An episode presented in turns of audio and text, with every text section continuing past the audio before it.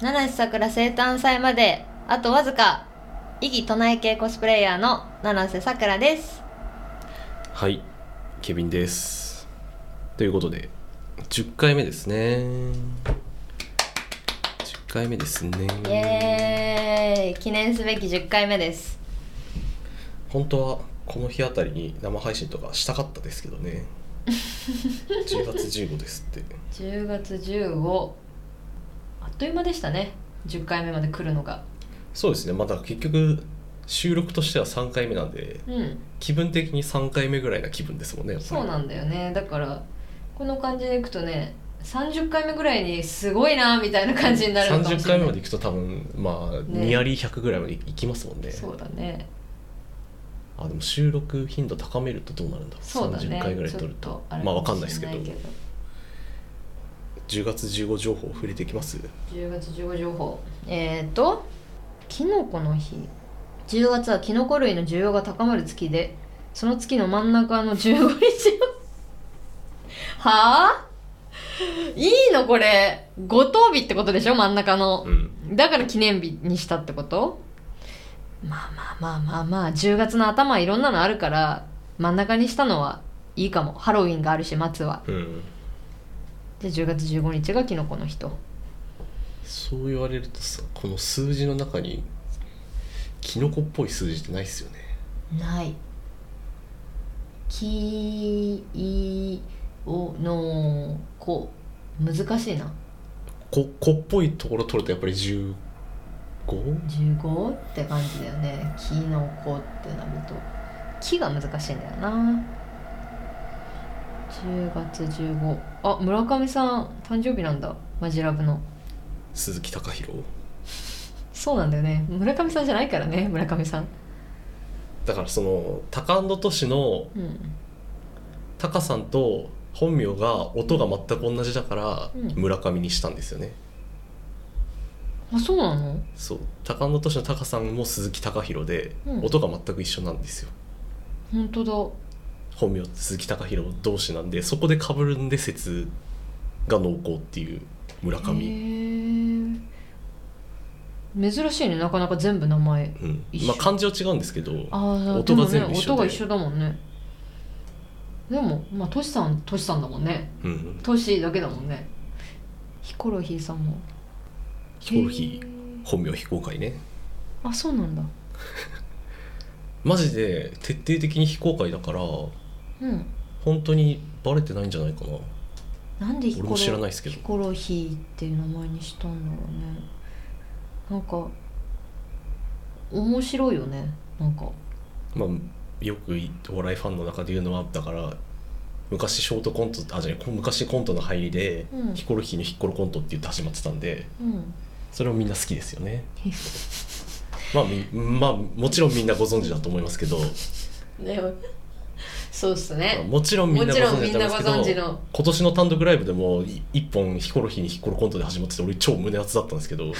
そう今年俺単独行けたんですよヒコロヒあーあよかったねそう去年うんその前あこたりれ取れないまあまあまあ取れないですよよねチケットうん2回公演とかだった気がするんですごいなこうやって見るとすごいね村上さんとヒコロヒーさんが同じ誕生日っていうのもなかなか面白いへうんえヒコロヒーヒコロヒーも売れましたね冠番組がねあすりごがいとうございますヒコロヒヒコロヒーー見てくださいねヒコロヒー俺は本当に全部俺本当に初回からその総集編とか傑作選まで全部俺保存してあるんですよキョコロヒーのオタクすぎてちゃんと見たことがないあの時間帯私何してんだろう見たことないね今は月曜の23時45分から0時15分までですね俺は本当に全部全部イベントも配信も買ってますし現地行ったりもしてますしへええどういうコンセプトの番組なのあれはキョコロヒーはうん一番最初は、えっとダンス番組だったんですよダンスそうだそれを多分その番組を始める口実っていうか、うんうんうんそのヒコロヒーと、まあ、日向坂の斎藤京子が、うんうんうん今いろんなダンスを勉強するみたいな番組で始まったんですけどへでも2人のトークが変すぎて、ーうん変すぎて昇格したんですよああはいはいはいはい普通にあのそもそもまあバラバラ大作戦の特性として、うんその視聴者投票で上がる番まあ上がる番組が決まる的なシステムが一応あって、うんそこでまあアイドルとして人気なのもあるけどそれ以上に普通にお笑い番組としてレベルが高い人気が出ちゃって、うんグッて一個えっと時間帯が上がったそうニューニューヨークと一緒に一番最初に上がったんじゃないかな、うーんはいはいはいはいはいそうだよねもうちょっと遅い時間帯一番最初は2時26分スタそートうだよねったんそでっちのイメージの方がある、夜中にやってるみたいなの、まあ、20分番組だったんで一番最初はうーんで、まあ、2人のトークがへんてこすぎるから昇格してで今やだってこの前ゴールデンスペシャルやりましたしねうんやってたねそうだねでもう黒柳徹子さんが出てもあ上がりっちゃ上がりですけどねバラエティーとして、やばいねだってそのゴールデンスペシャルのゲストがうん黒柳徹子と天海祐希っていうやばバラエティー番組として上がりの構成になっちゃったんですけどすごいどんなトークするのって感じだよねまあでもふ2人二人まあ基本的に2人斎藤京子のリアクションが変すぎるんで変って何や普通じゃないってことまあ変な女なんですよあの人は結局もう日向坂も見てもう6年ぐらいか6年ぐらい見てますけど斎藤京子は今でもずっと変だなって思いながら構えて見てても変なんで面白いねでもだでももうね変,、お面白いね変すぎて10月クールテレ朝で主演ドラマ始まりますし、ドラマはい、すごっ変すぎてドラマっていうのもなかなか聞いたことないけどねえでもサイコパスっぽい役ですよやっぱりあーそういうことか、その役としてはバイト先の店長と不倫してるんだけうど、ん、その店長の奥さんの体調が悪いってなったらそっちの方にも寄りつくしみたいな家族ごと乗っ取ろうとするみたいな怖っでそれも多分乗っ取ろうと思ってじゃなくてその純粋な優しさがゆえにいかれてるタイプっていうか一番どうにもならないタイプでそうそうのドラマで主演面白いをやるんですよへえ心日は変な番組ですよマジで変な2人を当ててバラエティーとして成立してるのはいややっぱりすごいあのその斎藤京子のこぼれ球の処理能力のひヒコロヒーの高さっていうかあーはいはいはいヒコロヒーいなかったら完全にゲームバランスが崩れるっていうか、うんうん難しいよね2人ってなるとバランスがそうだよなああいうタイプの、まあ、うちもそうだけどね遠くで2人だそかうら、ですねまあ男女ってさ男女はいい珍しいよね男女はでもそれこそテレ朝のバディ系テレ朝バディ系強い説っていうのがあって、うんまあマツコ有吉もそうじゃないですかあーそうだでまあ男女だキョコロヒーもあるまじゃなまいあ、ですか、だ男女だんだん 男女か、はいはいうんうんでキョコロヒーもあって今岩倉良純の番組も今度あのもともとバラバラだったのが上に上がって、はいはいその間に1個「白山彼の相談だ」っていう番組があってああれもめちゃくちゃ面白くてあれも俺はいまだに何で終わったのかよく分かんないですけあど、はいはいあったねなんかそう1回くらい見た気が神田白山と滝沢カレンのカレンちゃん面白いよね基本的にそう神田伯山がロケに出てその VTR を2人で見るっていう番組なんですけどあれもめちゃくちゃ良くてだからやっぱりテレ朝ってバディもの組むのがうまいうまいっていうか上手今そうハマスカ放送部とかああはいはいはいはいそうなんだよねバディって組み合わせ大事だよねそうですね本当にまあそれこそキョコロヒーあれですもんアンアンのバディ特集でうんアンアン出たりとか2人でへえ強っあーマシンガンズそうその多分その週かなその次の週かなあれオマシンガンズードリーの「オールナイトニッポン」特集もやるらしいんですよへえさすがさすがアンアンアン攻めてるからアンアなンアンはね中の人が優秀だね本当にへマガジンハウスはちょっと優秀だからなえ優秀だねやっぱりさすが持っては違うなさてさてなんか1個ぐらいあ今何分だろう9分もうちょい話しますかなんか10月15日が何もなさすぎるんだよなそうだよなまあ多分10月15ってことは生誕まであと2週間だからはあやばいなもうこの時いやでも2週間前じゃ終わってるよなだっては注が発注系はもうしないとダメですもんね発注はもうどうやっても3週間前には終わらせてないといけないからで現時点ねこの9月の17日時点で発注してないものが、えっとあと等身大タペストリーとクリアファイルが発注してなくてお品書きとフライがまだ来てなくてでロゴが出来上がってなくてっていう状況でそれがだ多分全部10月の頭に来るから10月頭に来るってことは10月の2日か3日ぐらいに私が慌てて蓋めいて間に合えば予約ページができてそこでシャンパンのページもそろそろハロウィンだからね、はい い、やマジで本当にこの世の中で一番私がハロウィンを見て心を痛めてる8月の後半からダイソーねダイソーがやばいっすよダイソーやばいダイソーキャンドゥもだけどダイソーすごいね展開が広いよねもうさ今毎日ダイソー行ってるんですよ今、うんなぜかっていうと、うんあのダイソーと手塚治虫コラボのグッズが出ててあー見たことあるよ、うん、バカほど探してるんですけど全然ないんですよ確かにもう最近見ないかなもうちょっと前に見たかなぐらいいやでもまだ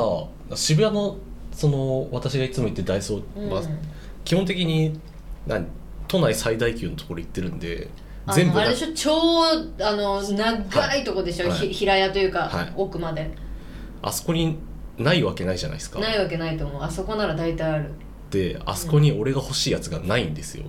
でマジで SNS でも1件2件しか見かけてないんですよその俺が欲しいのがブラックジャックのノートがあって超マジで超デザイン良くてそのブラックジャックの継ぎはぎがあるじゃないですか、うんそこがノートのそのリングノートのリングになっててえめっちゃ可愛いじゃんデザイナー天そ才うマジでそれが超欲しいんですけど全く売ってないんですよなんででもう一種類その鉄腕アトムのそのひ表紙がクリアになってて、うん半透明になってて、うん表紙に鉄腕アトムのその外見が印刷されててで1枚めくると遊び紙でその内臓みたいにあなーめっちゃ好きそういうのいいよねそれも出ててそういうデザイン大好きだよマジで今回の手塚治虫コラボが全部良すぎるアクスタとかも出ててめっちゃいいじゃんなんか3日前か4日前にキャンドゥで初音ミクが大規模展開してて知らないで行ったらその初音ミクのコーナーの周りにめっちゃ人いたわあいい天才かなもうめっちゃいいんですよ今回天才だねあそうあとペーパータオルもそのペーパータオル普通の中はペ普通のペーパータオルなんですけどデザインがブラックジャック手術シーンであー汗拭いてくれっていうところか、この辺とかもめっちゃ良くてえセンスよデザイナーデザイナーのセンスが神じゃんでそうなんかブラックジャックのやつもそのお札サイズのジあのジップロックみたいなの出ててそれも袋にブラックジャックがお札数えてるシーンが印刷プリントされてたりとかめっちゃいいえなんか欲しくなってきた てか外でさ今お祭りの音聞こえるよね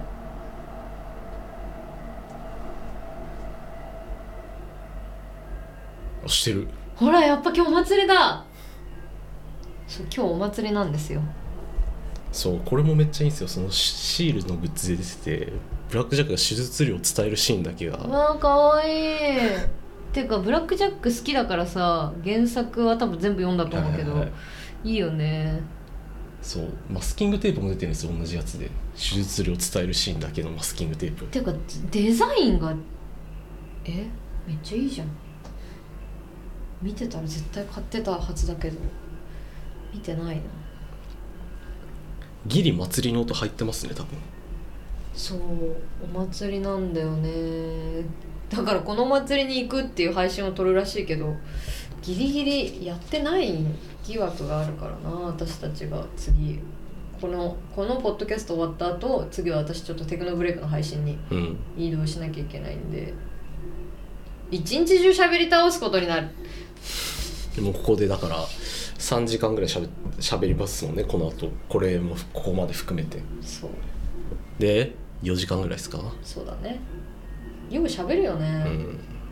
だってオフここのオフなんか絶対喋んなくていいはずなのにねまあでも声優やった時に言われたからあのプロデューサーにすごい近づいてきてるおみこしかななんだろうね出汁っていうかあれじゃないですか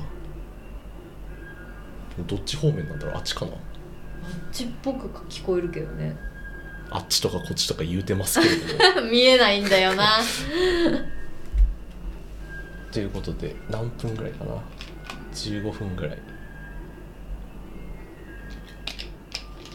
メールいきます かはいどうぞたかしさんおたかしさんハロウィン近くなるとポケモンセンターでゲンガーグッズが増えますあー確か今年こんな感じらしいですよに何これ何何着てるの道着 ゲンガーが道着みたいなの着てるけど、な何の格好してるんだろうまあねハロウィンといえば、えーお化けそうですえねーお化け紫オレンジブラックなんでそうなるともう必然的にお化けポケモンお化け系のあのポケモンになって紫色のゲンガーとかはよく使われがちだよねもう一ついきます行こジャムさんうジャムさんえーコンビニやスーパーに行くことが結構あるんですが店内に入って見かけるカラーが紫や茶、まあ、オレンジとかでうん溢れてくるとハロウィンだなと感じます、うんうんうんえーナナさんとケビンさんは毎年必ず買うもしくは好きなコンビニとの期間限定商品はありますかうんうんおお期間限定商品ねでもそういうのって出てこないと思い出さなくないですかなんかハロウィンの時期ってさ工事コーナーとかさ、はいケーキ屋さんとかってかぼちゃのケーキみたいなの多くなるじゃん、はい私かぼちゃのケーキ嫌いなのよへえあのかぼちゃはかぼちゃで食べたいのはかぼちゃが嫌いなんじゃなくてい、はい、ケーキはもうああのはいはい王道が好きな野の菜として食いたいっていうかそうそううそうそうそうだからもうでも多分ね世間が気づき始めてきてはい最近減ってきたのかぼちゃ かぼちゃではなく色をハロウィンに寄せるようになってきはいはいはいてはいその見だたって全目然オレンジピールとかでいいですもんねそうそうそうなんかもう全然カラーを紫とかオレンジにすることはいくらでもできるからそれで中身普通のやつとかっていうのがちょっと増えてきてだからなんだろうまあさつまいもはスイートポテトっていうものがもうすでにあるからあの全然あるんだけどもうもうお祭りが気になりすぎて話が入ってますちょっと一回外見ますちょっと見てみようかめちゃくちゃ近いな気になりすぎるあーここ真下あ真下ですね真下あ今見えるねあ本当だ本当だ TFC がねっていうか思ったよりしっかりした祭りだねなんか縁日っぽい感じじゃない感じでガチガチのお祭りだったね本当のなんだこの時期ひ今日多分渋谷のお祭りやってるんですよねなんかね夏過ぎてからのこの時期は氷川神社とかそんな感じでしたっけこの時期多いねお祭り9月あと10月も結構お祭りあるとこあるから今の声が入ってるのかどうかですねねということでだだからその期間限定期間限定商品ねだからそうかぼちゃ系は買わないんだけどうんなんかハロウィンの期間限定ってなるとそうだねあーありました買うものミスドへえ今出てますハロウィンの期間限定のお化けの感じになってるポン・デ・リングとかが出てて私はまだ今年の分買ってない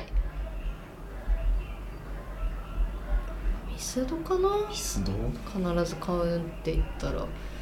まあ本当にマジでバカみたいに買うのは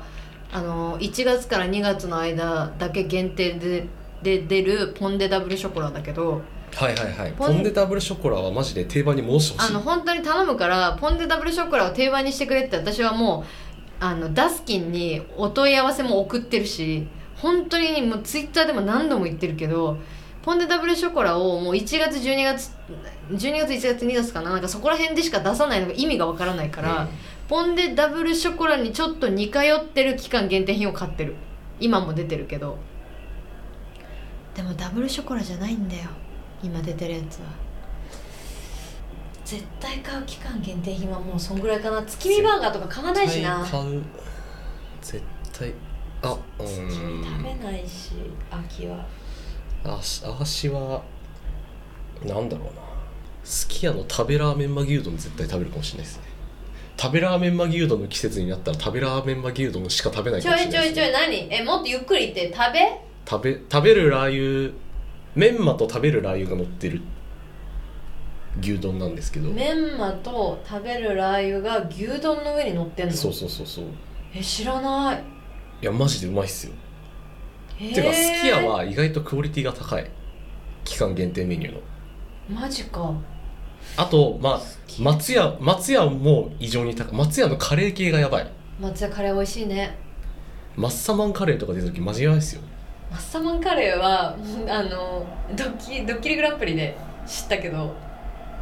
松屋にあった松屋にあったって風磨くんが言ってたやついやうまいっすよ食べラーメンマ牛丼えー、食べラーメンマ牛丼の季節になったらマジ会社の一番近くにあるご飯屋さんがすき家なんですよだかうんらマジで、ま、ほぼ毎日すき家にいるえー、えいつ食べたくなってきたえー、2010年に大ヒットし多くのお客様のご要望にお応えして2019年から毎年期間限定で販売している商品です食べラーメンマ牛丼やばいっすよ去年は11月16日マジかうん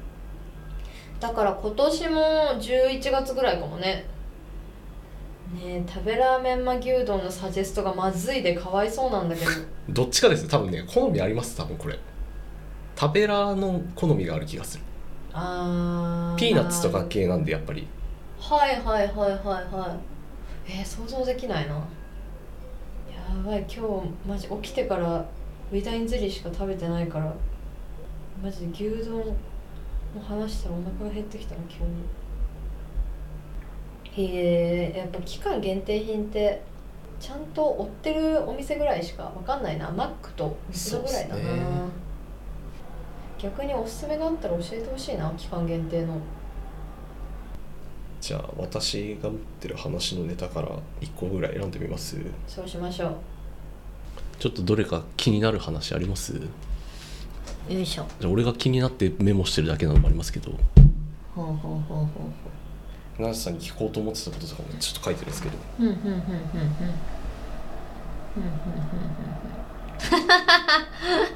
ふんふん見ろ見ろえーっといやいろいろ気になるけどえツイッターの ID 変えたいってどういうことツイッターの ID 変えたいんですよどんなふうにいやまるっきり全然変えたいっていうかえー、今の ID 使ってどのぐらいまあ長いっちゃ長いんですよ長くないはい私一生変えられないもんそれはそうですよもう変えられないよ変えたくても変えられないいだってブランドになっちゃったから、はいこの ID が5文字 ID だし、いや変えてもいいかなと思っててまあ、変えるなら短いのにしたいそうよなんねですようんでも短いのってもう無理じゃねって思ってますし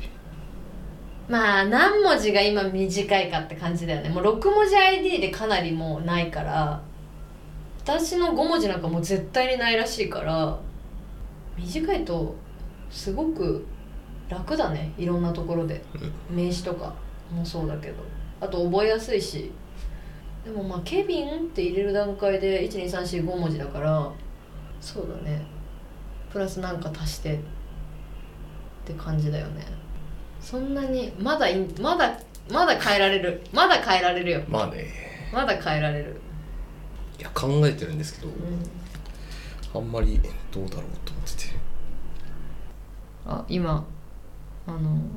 頭いかれてる150ページの紙媒体紙の写真集のデータチェック150ページ分完了しましたって入稿完了ですって連絡来たあ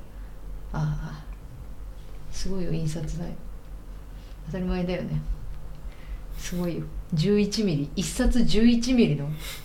写真集が家に送られてくる、うんマジで邪魔だから、うん本当に秒で売り切りたいテッカー用にでイラストレートのデータ作るんだけどなんですよねああでも私いられ持ってないから PSD で入稿できるところでいつも入稿してるよあマジっすかうんあるよいくらでもこれはいられのデータだけどデザイナーさんに頼んだから、あのねステッカーはね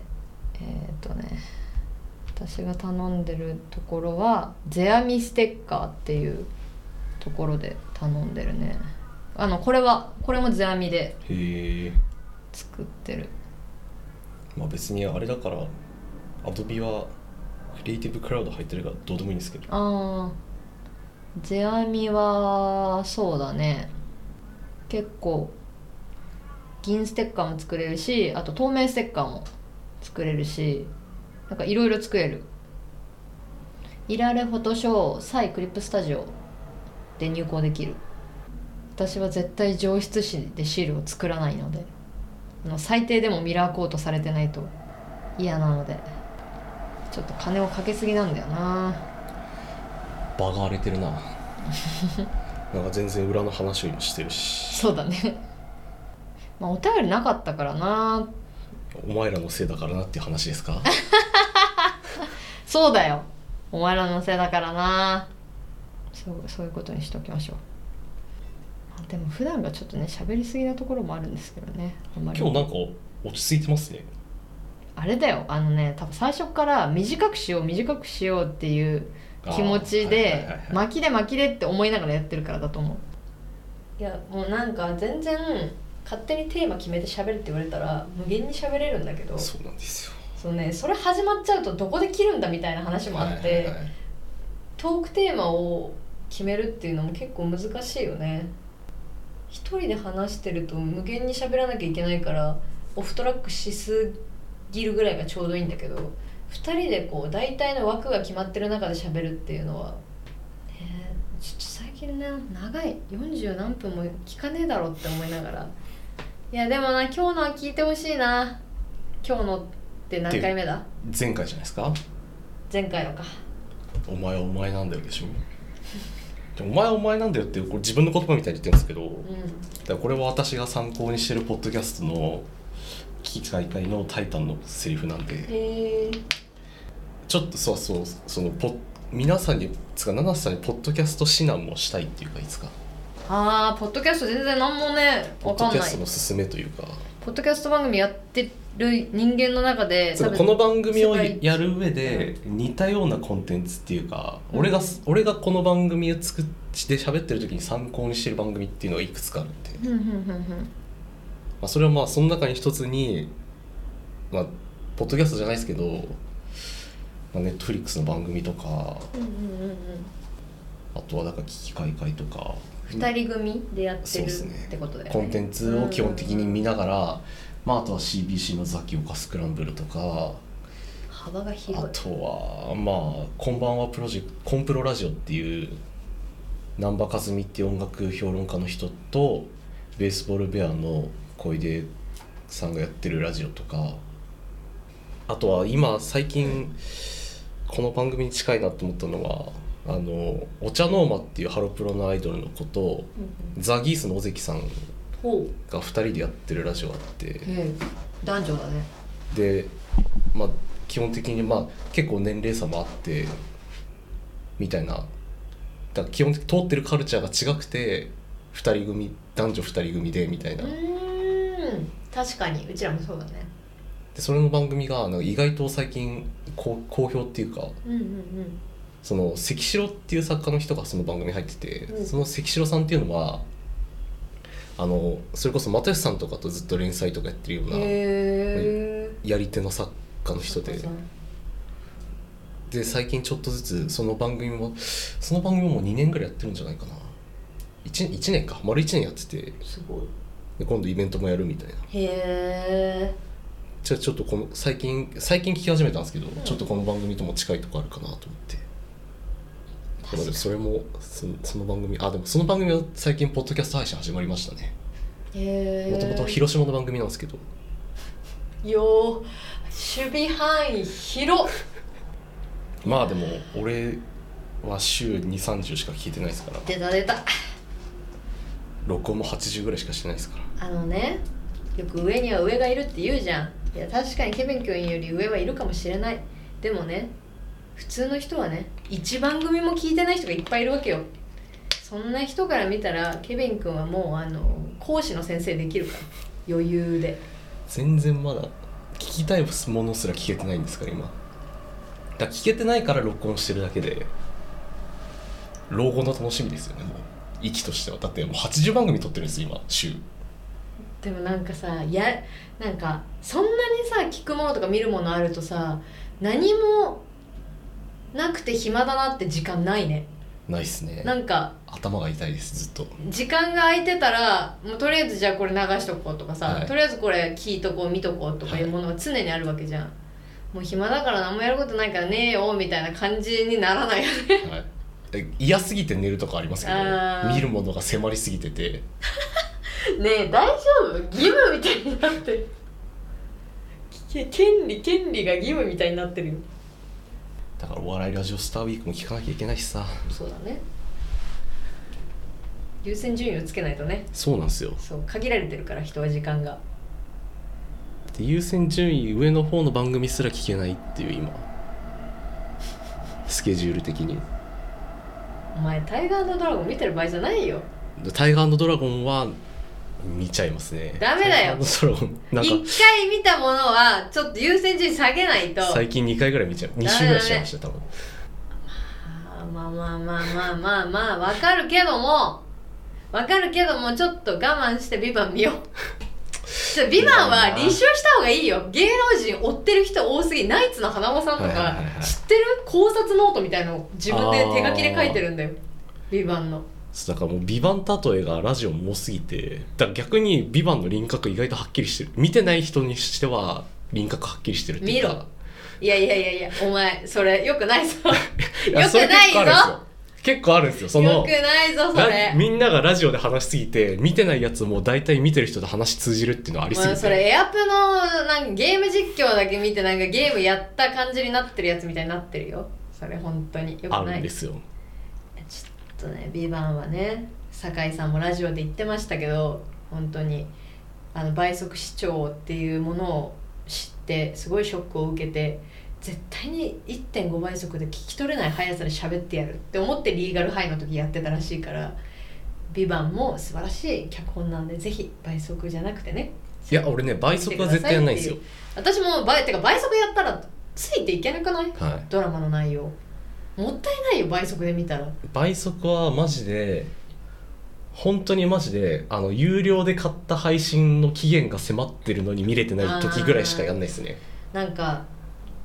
えー、とカズレーザーさんの番組でやってたんだけど人間が倍速視聴でどこまで情報を得られるかっていうのをやっててあのちゃんとした実験で、えっと勉強テストがある試験がある場合の、えー動画を見てそのテストをしてもらうっていうので、えー、と倍速じゃない人1.5倍速の人2倍の人、えーなんか何倍の人みたいなのを分けてやってたの。で点数が同じだったのは2倍の人まで一緒だったの単純情報は2倍まで人間の脳はほぼ同じように、えー、と追いつくんだって、うんうんでそこに何が違うかっていうと感情っていうものが関わる動画とかだった場合感情は脳みその処理する場所がもう1店舗増えるからワンテンポ遅く処理されるんだってでそうなるともうついていけないんだって1.5倍速で、うんうんだから1.5倍速で感情が伴う動画を見ると逆に脳がストレスを感じるんだってだからストレスで真っ赤になるみはたいいはいな、はいはいはい動物の動画とかも1.5倍速で見てるとイライラの方が勝るんだってだから感情が関わるものは1.5倍で見ない方がいいだからお笑いとかドラマとか映画とかは、えー、と等速で見た方がいいですっていうのをやってたけど、まあ勉強ぐらいみたいだねその情報だけ得るっていうとりあえず内容だけ知れればいいみたいなはあくっそなんで「ビバン最終回の日にバカだ全部録画入れてきたそのなんか「ビバンのなんか前後番組みたいなので「ビバンの特集をやってる番組も入れてきたしもうなんなら今日も見てきたしあの特集番組今は TBS は「ビバンにもうおんぶに抱っこだから金なら払うから続き作ってくれ金が金を払うものが正義だからお金払うから金払うのが正義番組ですからこの番組が金払うのが正義番組だからちょっと、まあ、でもほらあの金払うのが正義かどうか問題みたいなのを解決するんであればこの番組は、えっとお客様がチェキを買ったりステッカーを買ったりした金額がこの番組の機材費私のギャランティーに直結するので、えっとお金を誰も払わないとこの番組が終わるっていうすごい分かりやすうい、んもう正義とかじゃない生きるか死ぬかだから金があってだからみんなと一緒だよみんな会社働いててバイトしてて給料もらえるからバイト行くで給料もらえるから家賃払えるだから生きられる私たちもえ物販が売れるから機材が買える、物販が売れるから私の、えー、とギャランティーが出るっていうただそれだけのことですよそうですねなんか今どこにいるのか分かんないですねメールも終わってもう一回もフリートークに戻ってそうなのもう今オフトラックどころじゃなくて迷子うんわざといつも脱線させてるところあるけど今脱線じゃない脱線じゃない歩いてるよそうそ うそうそうじゃあもう終わりますか終わりましょうこういう回もある告知えっ、と10月15日ですよねじゃあもうあと2週間後10月29日日曜日に七瀬桜生誕祭2023が開催されますもうとっくに多分皆さんシャンパンの予約とかえっ、とパスマーケットのチケットとかをすでに買ってくれてると思うんですけどまだの人は多分ちょっと締め切りが設定されてあるのでその締め切りまでに必ず、えーシャンパンも、えーチケットもお買い上げください、えー必ず全て事前予約制になってますのでよろしくお願いします頑張ります以上ですはいということでチェキ買ってくれオフトラック公式ショップストアーズにて、えー私のチェキが販売中です売り上げがそのまま七瀬さくらのギャランティーになります47分まあまあまあまあまあカットするとこまあカットするところがデカめにある気がすかるなりあるんでまあ短くなるんじゃないかなそうですねということで10回目あざしたありがとうございました